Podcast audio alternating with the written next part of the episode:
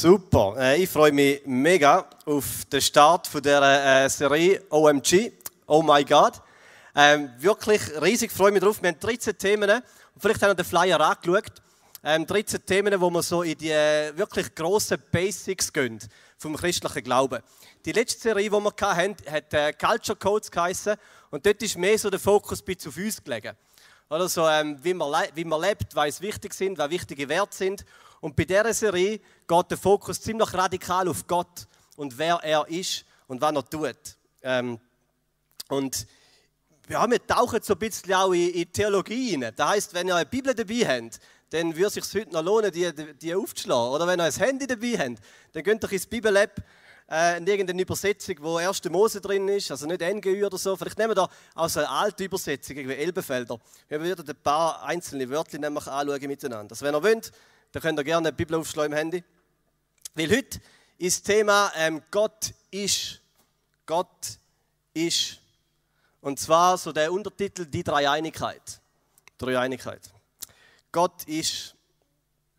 Ähm, nur schon da kleine, äh, die zwei Wörter. Gott ist, ist eigentlich recht äh, mind-blowing. Meistens gibt es äh, immer mal wieder Leute, die fragen sich, äh, ja, wenn Gott ist, wo ist er denn hergekommen? Und die Frage schon mal gestellt bekommen. Ja, wer hat denn Gott geschaffen? Oder? Ich meine, alles braucht irgendwo einen Anfang. Weißt du, der Anfang von Gott? Ähm, ja, wer hat denn den Schöpfer geschaffen? Oder wenn man jetzt äh, einfach glaubt, dass Gott die Welt in die Existenz gerufen hat, ja, wer hat denn Gott in die Existenz gerufen? Und die Antwort ist, äh, er kommt nirgends her. Er ist. Er ist. Die Bibel beschreibt Gott als Geist. Das heißt nicht gebunden an einen Körper, nicht gebunden an Materie, nicht an den Raum gebunden, heißt, Gott ist außerhalb vom Raum. Und die Bibel beschreibt Gott als ewig, heißt auch nicht an Zeit gebunden. Das heißt, Gott existiert außerhalb von Raum und Zeit. Er ist ewig, er ist. Er kann gar keinen Anfang haben, weil er ist da gewesen, bevor es einen Anfang gegeben hat. Eigentlich hat er den Anfang ins Leben gerufen. Er ist. Und das ist auch der Name, wo Gott sich später gibt, wo er Mose begegnet aus dem Fürbusch raus, dann sagt er, ich bin der, wo ich bin. Das ist Gottes Name, Yahweh.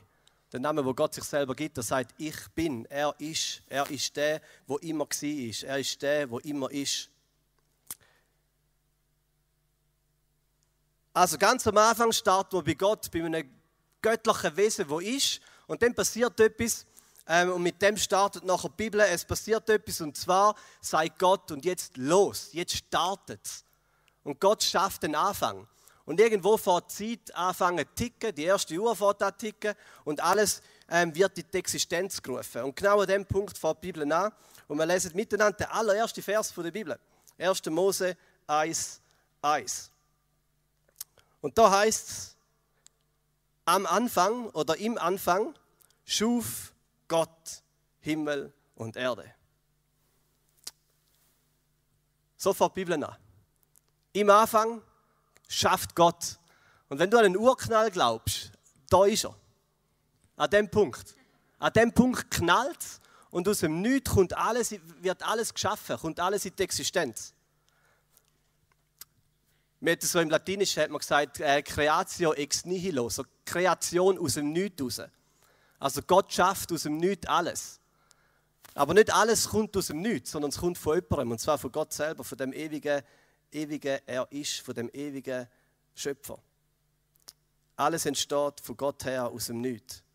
Und dann beschreibt uns die Bibel so ganz am Anfang zwei Sachen. Und zwar beschreibt sie uns ähm, den Schöpfer und die Schöpfung. Und wir fangen mit der Schöpfung an. Ähm, Vers 2. Da steht, und die Erde war wüst und leer. Und das ist so das bekannte hebräische Wort äh, Tovu Wabohu. Ja, Habt ihr schon mal gehört? Tovu Wabohu, hebräisches Wort, wüst und leer. Das heißt, da, wo Gott geschaffen hat, ist einfach mal Chaos. Es ist chaotisch, es ist wüst, es ist leer. Und dann steht, und Finsternis lag auf der Tiefe. Das der Vers 2 ähm, der Bibel. Und nachher fährt Gott an, aus dem Chaos raus Ordnung zu machen und in die Wüste und leere Schönheit zu bringen. Und da macht er mit dem Leben genauso. Da hat Gott angefangen mit dieser Welt und da macht er weiter mit uns Menschen. Das heißt, wenn du in deinem Leben in einem Chaos bist, dann ist eine der grossen Aufgaben, die Gott sich gegeben hat, schon bei der Schöpfung, ist Chaos wieder in Ordnung zu bringen. Um aus ähm, leeren, wüsten und dunklen Sachen wieder Schönes führen zu bringen. Das war Gottes Aufgabe ganz am Anfang. Die Erde war wüst und leer, Tohu war Bohu und Finsternis, Finsternis lag auf der Tiefe. Und Gott fährt an, Chaos in Ordnung zu bringen. Das ist die Schöpfung. Und dann schwenkt die Bibel zum Schöpfer. Und ich finde das faszinierend, wenn wir einfach so ganz am Anfang gehen von der Bibel, wer Gott ist. Und da müssen wir so ziemlich aufmerksam, aufmerksam so auf die ersten paar Wörter von der Bibel schauen. Und, ähm, und was wir sehen in den ersten drei Versen, ist, dass Gott beschrieben wird als eine Mehrzahl. Nicht einfach als eine, sondern als drei in eins. Und zwar ist das Wort Gott allein das Wort Gott im Hebräischen. Das ist das Hebräische. Ich werde heute ein paar hebräische Wörter so in die Runde werfen. Ich hoffe, ich kann mit dem umgehen. äh, nicht, weil ich wahnsinnig gut in Hebräisch bin, aber wie es wirklich hilft. An dem Punkt, so ein bisschen das Hebräische gesehen. Ähm, das ist das hebräische Wort für Gott, das hier im 1. Mose 1 vorkommt. Gott, am Anfang schuf Gott. Und zwar heißt das Elohim. Und die Endung, im, ist eigentlich eine spezielle Endung, weil das ist eine Mehrzahlendung. Das ist eine Mehrzahl. Also eigentlich steht im 1. Mose 1,1, am Anfang schufen die Götter. Aber das steht eben auch nicht dort, weil das Verb schufen steht in der Einzahl. Also eigentlich steht im 1. Mose 1,1, am Anfang schuf die Götter oder die Gottheit. Am Anfang schuf Einzahl, Gott, Mehrzahl, Himmel und Erde. Und das ist ein kleines spannendes Detail. Ich meine, die Juden wären mit dem nicht einverstanden, aber sind auch verwirrt, dass das so ist. Und nachher, über den Weiterverlauf der Bibel, immer, wenn vom Gott von Israel dreht ist, ist Gott in der Mehrzahl und das Verb in der Einzahl. Aber wenn von falschen Göttern dreht ist, von anderen Göttern, dann ist das Verb auch in der Mehrzahl. Also eigentlich ein bisschen grammatischer Fehler am Anfang von der Bibel, grammatischer Fehler im 1. Mose 1,1, aber irgendwie auch nicht. Irgendwie auch nicht. Also da wird ein Gott beschrieben, wo Einzahl in Mehrzahl ist. Und dann, wenn wir in den zweiten Vers der Bibel gehen, 1. Mose 1, 2, erscheint plötzlich aus Gott raus eine zweite Person und kommt an die Oberfläche. Und dann heißt es, am Anfang schuf Gott Himmel und Erde und der Geist Gottes schwebte oder brütete über der Wasserfläche. Also da ist immer noch das Chaos und Finsternis. Und dann steht, dass der Geist Gottes, Gottes Geist über der Wasserfläche geschwebt ist. Und Gottes Geist, irgendwie ist, ist das Gott selber, aber irgendwie ist es auch der Geist Gottes, wo schwebt und brütet. Irgendwie ist er eigene Person und doch eng verbunden mit Gott. Und steht er, der Geist Gottes, personalifiziert. Der Geist Gottes schwebte über der Wasserfläche. Und jetzt, wenn wir wieder das kleine das kleine Wörter dort, brütete oder schwebte anschauen. Das ist recht spannend. Das ist das gleiche Wort, das man brauchen wenn eine äh, Adlerin, ich habe äh, Adlerin oder ein Adler, ein weiblicher Adler, weißt du das Wort für weiblichen Adler?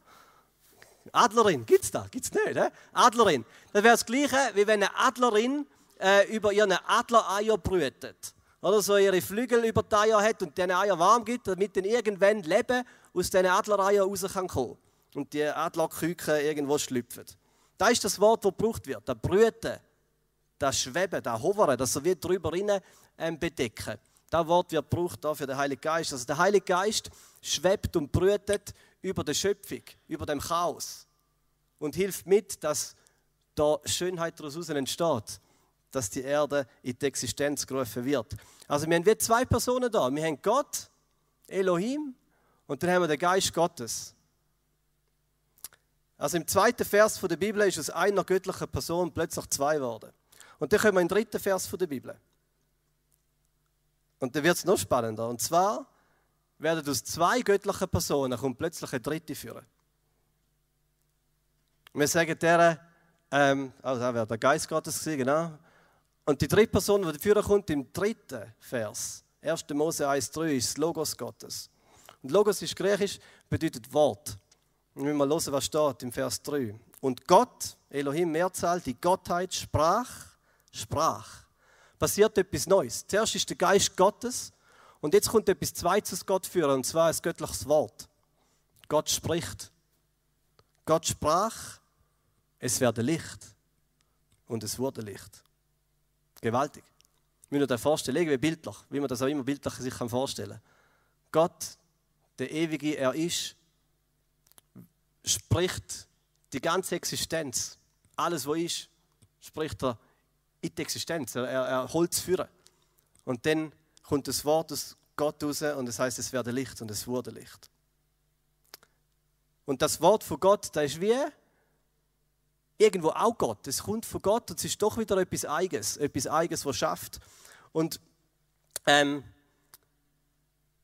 für das müssen wir noch jetzt ein bisschen führen ins Neue Testament, und zwar in Johannesbrief, äh, ins Johannesevangelium. Und das ist spannend, weil der, der Jünger Johannes, das ist einer der engsten Freunde von Jesus, der Lieblingsjünger, der hat eine Biografie geschrieben über Jesus. Und seine Biografie fährt er eigentlich genau mit dem 1. Mose 1, 3 Vers an. Er, er zieht eine Parallele zwischen dem Jesus und 1. Mose 1, 3. Und wir lesen da miteinander. 1. Mose 1 steht, im Anfang war das Wort, Logos. Und das Wort war bei Gott und das Wort war Gott. So fährt der Jünger Johannes seine Biografie von Jesus. Er sagt, am Anfang war das Wort. Und das Wort war bei Gott und das Wort war Gott. Wieder etwas ganz Enges, Verbundes mit Gott und doch bei Gott. Und dann geht es weiter. Und dieses Wort war im Anfang bei Gott. Alle Dinge sind durch dieses Wort geworden und ohne dieses ist nichts geworden, was geworden ist. Das ist eine lustige Aussprache. Gell? Ohne dieses ist nichts geworden, was geworden ist. Alles ist durch das Wort in die Existenz gerufen worden. Und dann heißt in ihm, in ihm. Und schon wird das Wort wieder personifiziert. In ihm, in dem Wort war das Leben und das Leben war das Licht der Menschen. Und das Licht scheint in der Finsternis und die Finsternis hat es nicht ergriffen.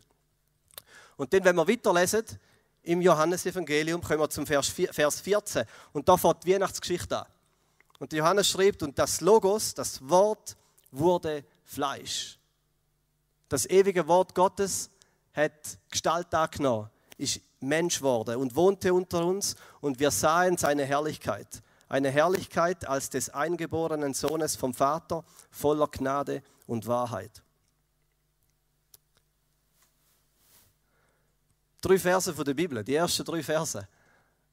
Und wir haben die ewige Gottheit.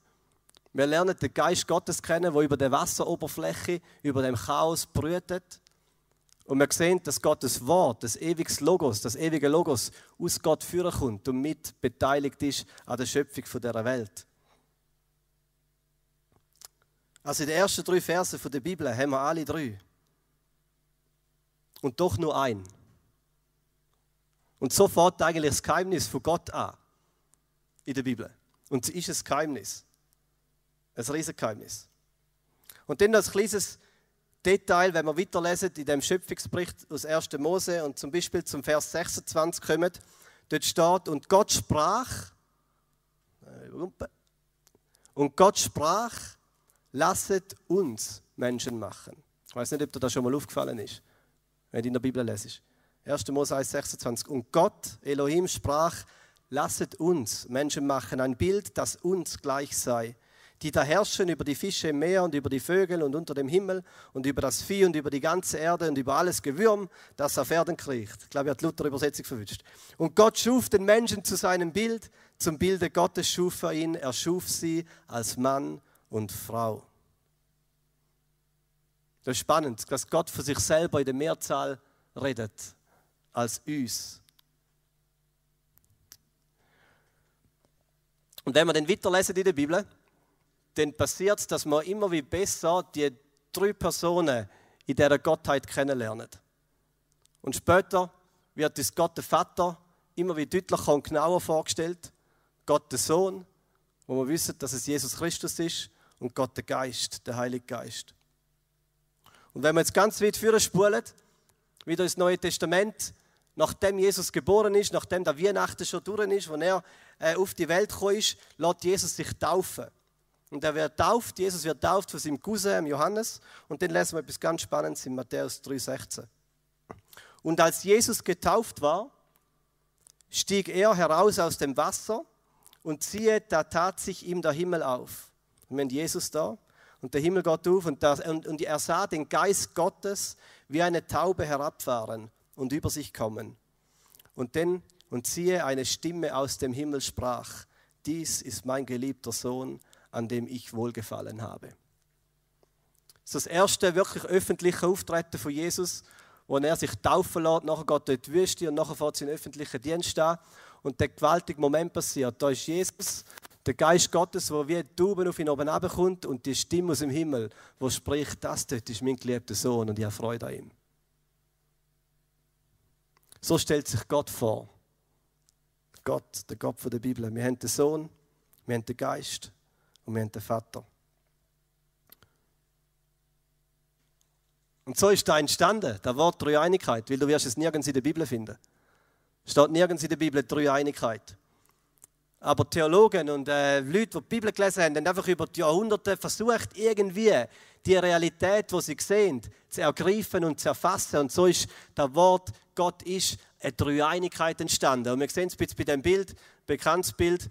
Ähm, der Vater ist ganz Gott, der Sohn ist ganz Gott, der Heilige Geist ist, ist ganz Gott. Ein Gott ein Gott, aber drei Personen. Der Vater ist nicht der Sohn und der Vater ist nicht der Geist und der Geist ist nicht der Sohn und ist nicht der Vater.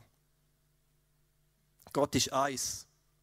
Eins. Ewig existierend als Vater, als Sohn und als Heiliger Geist. Und das ist noch schwierig zu verstehen. ich weiß nicht, wie es dir geht. Ich glaube, das hat noch niemand in seinen Kopf hineingebracht.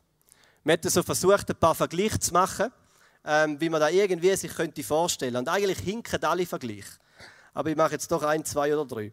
Äh, der erste Vergleich, den man versucht hat, um da irgendwie bildlich zu verstehen, ist äh, mit Wasser. Oder Wasser gibt es in drei Formen, in drei Zuständen. Es gibt Wasser, nur ist immer Wasser. Es gibt flüssig, oder wenn man irgendwie ein Fläschchen Wasser ausleert. Dann gibt es es fest, wenn es gefroren wird. Äh, und dann gibt es es äh, gasförmig. Stimmt? Doch, Gott. Genau. In drei Zuständen. Also so hat man versucht, das ist wie Gott und drei Zustände. Aber dort hinkt es eben dann schon. Und ich erkläre nachher, warum. Es hinkt.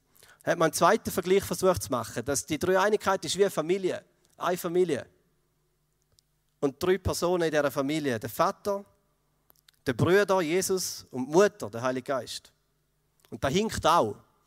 Aber es zeigt eigentlich noch schöne Beziehungsdimension innerhalb der Gottheit. Also Gott ist nie einsam gewesen. Gott ist immer eine Dreieinigkeit gesehen in Beziehung miteinander, der Vater, der Sohn und der Geist. Und da gibt es noch ein drittes Bild, wo man irgendwie versucht hat, das zu erfassen, also das, die, die Dreieinheit. Und ähm, weiß nicht, wenn ihr ein bisschen technisch veranlagt sind, dann gefällt euch das vielleicht und alle anderen können gar nichts damit anfangen. Aber wenn ihr euch wie so eine Pyramide vorstellen, wie das Louvre in Paris zum Beispiel, so eine Pyramide, die dreidimensional ist. Und wenn man aufs vordere Dreieck der Pyramide schaut, dann sieht man, wenn sie durchsichtig ist, sieht man die anderen zwei im gleichen Dreieck hinten dran. Verstehen Sie das? Also man sieht eigentlich im Vater perfekt den Geist und den Sohn. Man sieht nur ein Dreieck. Und wenn man dann umgeht auf die andere Seite und das Dreieck vom Sohn anschaut, sieht man dahinter den Vater und den Geist. Und wenn man beim Geist anschaut, sieht man auch wieder nur eins. Aber gleichzeitig sieht man äh, den Sohn und den Vater. Da hilft ein bisschen der Logik der Dreieinigkeit. Aber alle, die nicht jetzt so Vorstellungsvermögen haben, bringt es auch nicht den Haufen. Wie auch immer, es ist so ein bisschen äh, ein Geheimnis, wo man sich seit 2000 Jahren darum herumtreibt. Und es hat ein paar Irrlehren gegeben über die Dreieinigkeit und ich möchte drei mit euch teilen. Drei Irrlehren, wo man einfach ähm, versucht hat, die Dreieinigkeit zu verstehen und ein bisschen auf einem Abweg gelandet ist. Das eine, da habe ich nicht das Folie, das eine ist äh, Tritheismus, dass wir drei Götter haben. Und dass wir wie drei Götter haben. Das ist Gott, der Vater ist ein Gott, dann Gott, der Sohn ist ein Gott und Gott, der Heilige Geist ist ein Gott. Drei voneinander trennte, unabhängige Götter. Und die Bibel verneint das überall. Die Bibel sagt immer, es gibt nur einen Gott. Es gibt nur einen Gott. Gott ist eins. Und zur zweite Irrlehre war, ähm, mit dem Modalismus gesagt, dass die drei Personen, Vater, Sohn und Geist, wie drei Zustände sind von Gott. Dass Gott wie sagt, ja, jetzt ziehe ich den Sohn an, so wie ein Kleid. Oder jetzt ziehe ich das Jesuskleid an und erschien mit dem. Und dann ziehe ich das Heilige Geistkleid an und erschien mit dem. Und dann ziehe ich das Vaterkleid an und erschien mit dem. Und das ist eigentlich der Vergleich mit dem Wasser. Oder? Eins Wasser und drei Zustände. Und das ist auch falsch. Weil es ist nur ein Gott. Und jede von diesen Personen ist eine einzelne, eine eigene Persönlichkeit, die denkt, die fühlt, die handelt. Und nicht einfach ein Zustand. Und die dritte Irrlehre ähm, wo es einfach so geht über die Geschichte von der, vom Christentum, ist Arianismus gewesen, wo man gesagt hat, es gibt nur einen Gott, Punkt, und keine drei Personen. Es gibt nur einen Gott. Weder der Heilige Geist ist eine göttliche Person, noch Jesus ist Gott, sondern einfach ein spezieller Mensch gewesen. Und die Meinung ist auch immer noch vertreten. Zum Beispiel Zeugen Jehovas würden das glauben. Und jeder Moslem hat ja auch sehr ein Problem mit, äh, mit der Lehre von der Dreieinigkeit. So, das ist ein bisschen ein steiler Einstieg in diese Serie? Äh, aber mit dem fängt die Bibel an. Und das ist eines der absoluten, von der wesentlichen Lehren, wo, wo ähm, das Christentum seit 2000 Jahren äh, ganz, ganz hoch haltet. Ähm, Gott ist ein Gott. Drei Personen, Vater, Sohn und Heiliger Geist. Und mit dieser Serie, wo wir heute startet, haben wir ein großes Ziel, und zwar wollen wir miteinander Gott entdecken. Wir wollen ihn besser kennenlernen. Und zwar Gott, der Vater, der Sohn und der Heilige Geist. Und ich weiß nicht, wie es dir geht. Vielleicht kennst du Gott überhaupt nicht. Ist das, bist du irgendwie da reingeschlittert heute ähm, und, und da denkst, hä, ich komme überhaupt nicht raus oder so, oder kann überhaupt nichts mit dem anfangen, dann möchte ich Mut machen. Nimm einfach mal die Bibel führen, bring sie aufs Handy, ist ganz einfach, und lese mal ganz am Anfang. Fang mal an lesen und schau, was mit dir macht. Und vielleicht bist du Christ und dann möchte ich fragen, welche Person ist dir am vertrautesten? Der Vater, der Sohn oder der Heilige Geist? Lebst du eine Beziehung mit einem drei einen Gott? Weil das ist das, was er von uns will. Gott der Vater möchte, dass wir ihn kennenlernen. Gott der Sohn möchte, dass wir ihn kennenlernen. Und Gott der Heilige Geist möchte, dass wir ihn kennenlernen. Für mich ist sehr lange so Gott der Vater die vertrauteste Person gewesen. Einfach so, als ich aufgewachsen bin, habe ich immer zu Gott, dem Vater, gebetet.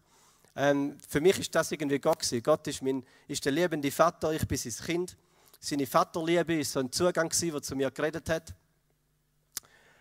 Der Vater, der seine verlorenen Kinder sucht, vielleicht das Gleichnis, Lukas 15. Der Vater, der einem Kind entgegenrennt und in die Arme schließt. Und als ich äh, eigentlich frisch Christ war, bin, dann habe ich hauptsächlich eine Beziehung zu Gott dem Vater geführt. Das hat eigentlich mein Christsein ausgemacht. Ich habe Gott den Vater kennt. Und dann mit der Zeit hat sich das verändert. Dann ist eine Zeit gekommen, wo mir ähm, Jesus enorm wichtig geworden ist, Gott der Sohn. Wo Gott plötzlich sehr konkret geworden ist. Und das fasziniert mich immer noch in Jesus. Gott wird greifbar. Und wenn wir das Leben von Jesus lesen, und er sagt, er ist das Bild vom unsichtbaren Gott, dann wird es kein begreifbar. Wir sehen, wie Gott denkt, wir sehen, wie Gott fühlt, wir sehen einen direkten Blick ins Herz von Gott im Leben von Jesus. Und ja, ziemlich eine lange Zeit ist äh, Jesus wichtig gewesen. Also fast am wichtigsten gewesen. So, einfach, ich glaube, da ist ein Weg, wo man geht. Mal, mal, ist, mal hat man den Fokus auf den Vater, mal den Fokus auf den Sohn, mal den Fokus auf den Geist. Nein, es war eine Zeit, wo der Fokus einfach so auf den Sohn gerutscht ist und ich Jesus kennengelernt habe wie er ist. Und es hat mich fasziniert, um zu sehen, wie Gott handelt. Was er tut, wenn er auf der Erdoberfläche herumläuft. Wie er reagiert, wenn er konfrontiert wird mit etwas. Wie er reagiert, wenn er Menschen in Not sieht. Wie Gott reagiert gegenüber uns. Und all das sehen wir im Leben von Jesus. Und meine Beziehung zum Heiligen Geist, die ist eigentlich sehr lange einfach so auf Sparflamme gelaufen. Da habe ich nicht recht etwas damit anfangen Weil Gott der Vater ist irgendwo greifbar. So eine Vaterliebe, Gott der Sohn ist sehr greifbar für mich. Und Gott, der Heilige Geist, ist immer so ein bisschen diffus, gewesen, ungreifbar. Ich kann es nicht recht festheben. Wer ist jetzt der Heilige Geist? Irgendwie so ein, ein Wind, ähm, der, der brütet über die Schöpfung, unsichtbar. Und ähm, ich war sehr auch vorsichtig. Gewesen denkt, ja, da gibt es also ganze Korintherbriefe, wo, wo die Geistesgaben drinstehen und alles so ein bisschen spooky ist und ein bisschen äh, äh, übernatürlich. Äh, und auch viel, viel einfach Lehrmeinungen, wo ich denke, oh, das ist alles ein bisschen komisch und ein bisschen freakig und so. Und Beziehung zum Heiligen Geist ist so ein bisschen außen vor gewesen. Also ich hauptsächlich Gott den Vater kennt und kennengelernt und Gott den Sohn kennt und kennengelernt. Und dann ist eine Zeit gekommen, wo ich gesagt habe, nein, das will ich ändern. Ich will Gott, den Heiligen Geist, kennenlernen. Weil das will er auch von uns. Gott ist eine Dreieinigkeit, drei Personen. Und er wird Beziehung leben mit uns, der Vater, der Sohn und der Geist. Und es ist eine Zeit gekommen, wo ich angefangen habe, Gott, den Heiligen Geist kennenzulernen. wie er ähm, direkt in die Herzen kann reden wie er kann Leben schaffen wie er dich kann in die ganze Wahrheit von Gott führen wie er kann ähm, einfach etwas in deinem Herz berühren und bewegen wie niemand anders. Und äh, Band im Saal darf schon wieder äh, führen kommen. Weil ich möchte dich ermutigen, jetzt am heutigen Abend, einfach wenn wir so in das erste Thema eingestiegen sind, dir die einfache Frage zu stellen. Ähm, wer ist Gott für dich? Hast du eine Beziehung zu Gott und ähm, wie sieht die aus? Und wo ist vielleicht der nächste Schritt dran, dass du sagst, und ich möchte heute Abend einen Entscheid treffen und ich sage, ich möchte dich, Gott Vater, ganz neu kennenlernen. Oder ich möchte dich, Gott Sohn, ganz neu kennenlernen. Oder ich möchte dich, Gott Heiliger Geist, ganz neu kennenlernen. Und immer wenn wir eine, eine Person von dieser Gottheit kennenlernen, lernen wir Gott in der Gesamtheit kennen. Das ist wieder das Bild von der Pyramide. Je besser wir den Heiligen Geist kennenlernen, desto besser lernen wir Gott kennen. Je mehr wir vom Sohn kennen, desto mehr kennen wir von Gott. Ich habe am Schluss noch so zwei, drei Fragen aufgeschrieben, die ich euch gerne mitgebe. Ich möchte jetzt aber als Abschluss noch so eine weihnachtliche Passage aus dem Lukas-Evangelium lesen, wo einfach so passt in die Weihnachtszeit und wo wir auch wieder den dreieinigen Gott sehen.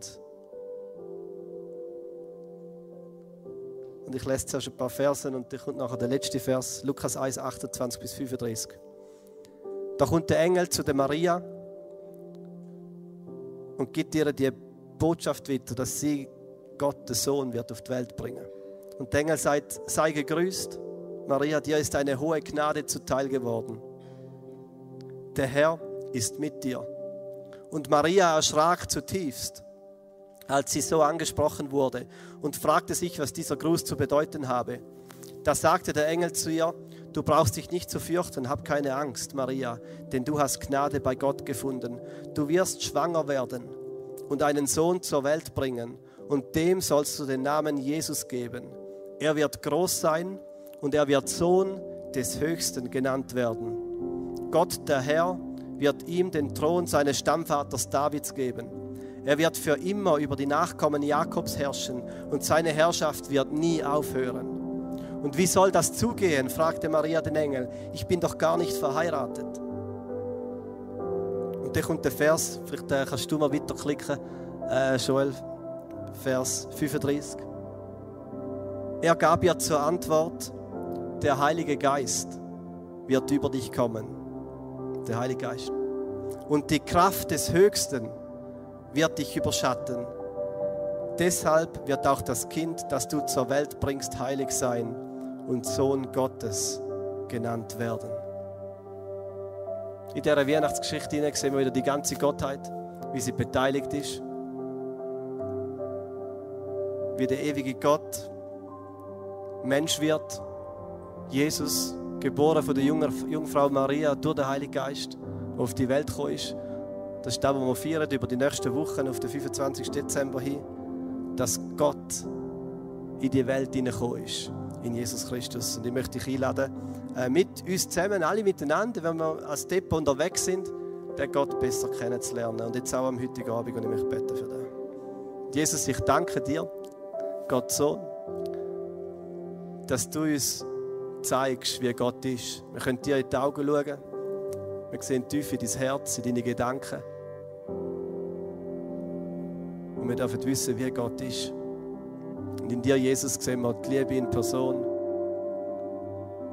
Wir sehen dich, wie du für uns lebst, wie du für uns stirbst, wie du auferstehst, wieder zurück ins Leben kommst, wie du mächtig bist. Und ich danke dir, Gott Vater, dass du ein guter Vater bist, der seinen Kindern entgegenrennt und das auch am heutigen Abend. Danke dir, dass jetzt, wenn es Leute da haben, die sich verloren fühlen, dass da keine größere Sehnsucht in deinem Herz brennt, als dass sie gefunden werden. Und ich danke dir, Heiliger Geist, dass du der bist, der uns kennt, jeden hintersten Winkel und Ecke von unserem Herzen und unserer Seele. Danke, Heiliger Geist, dass du der bist, der so ganz fein den Finger auf eine Stelle in unserem Herz legen kann. Dass du der bist, der uns verändert, von innen nach außen Dass du der bist, der neues Leben einhaucht. Dass du der bist, der kräftig ist und mächtig. Dass du der bist, der ein Chaos wieder in Ordnung kann bringen kann. Und ich bete das heute Abend, dass wir dürfen erleben, wie Chaos wieder in Ordnung gebracht wird. Danke Gott, dass das einfach dein Grundauftrag ist. Nicht nur mit dieser Schöpfung, sondern mit unserem Leben, mit der Menschheit. Du bringst Chaos wieder in Ordnung. Und ich bitte für Leute, die heute Abend da sind, wo es Chaos sind, wo eine Dunkelheit da ist. Ich bitte, dass sie dich dürfen kennenlernen. Dich, der dreieinige Gott, wo Licht in die Dunkelheit bringt, wo ein Wort spricht und es wird, wo eine Liebe hat, die so gewaltig und grenzenlos ist und die Welt nicht kennt.